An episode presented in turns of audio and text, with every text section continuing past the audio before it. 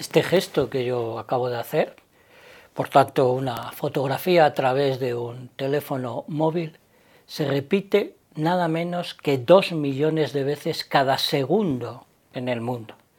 Es algo que ha cambiado prácticamente casi todas las perspectivas, encuadres, formas de estar y de interpretar nuestro paso por la vida. Se fabrican precisamente cinco móviles por segundo. Eso es lo que alimenta una parte fundamental de la actividad industrial del mundo. Muy cerca de esa enorme cuantía está la de los aparatos de tipo informático y claramente a disposición de todos nosotros individualmente. Unos tres ordenadores nuevos aparecen sobre el planeta Tierra cada segundo. Hay otras muchas cosas que desbordan incluso a la imaginación. Se termina también una vivienda donde instalarse los seres humanos cada minuto.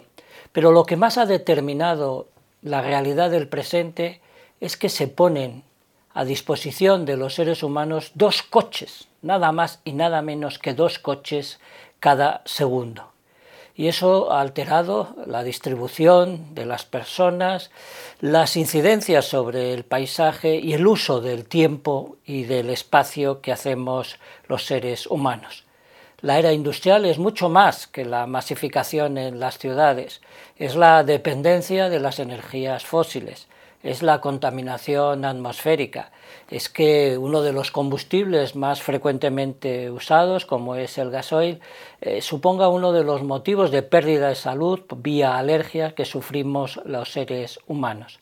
Pero sin duda, en la era de la industrialización estamos, y si no somos capaces de investigar sobre las consecuencias de todo este acelerado propósito de vivir rápida y cómodamente, eh, seguramente acabaremos en un lugar no deseado.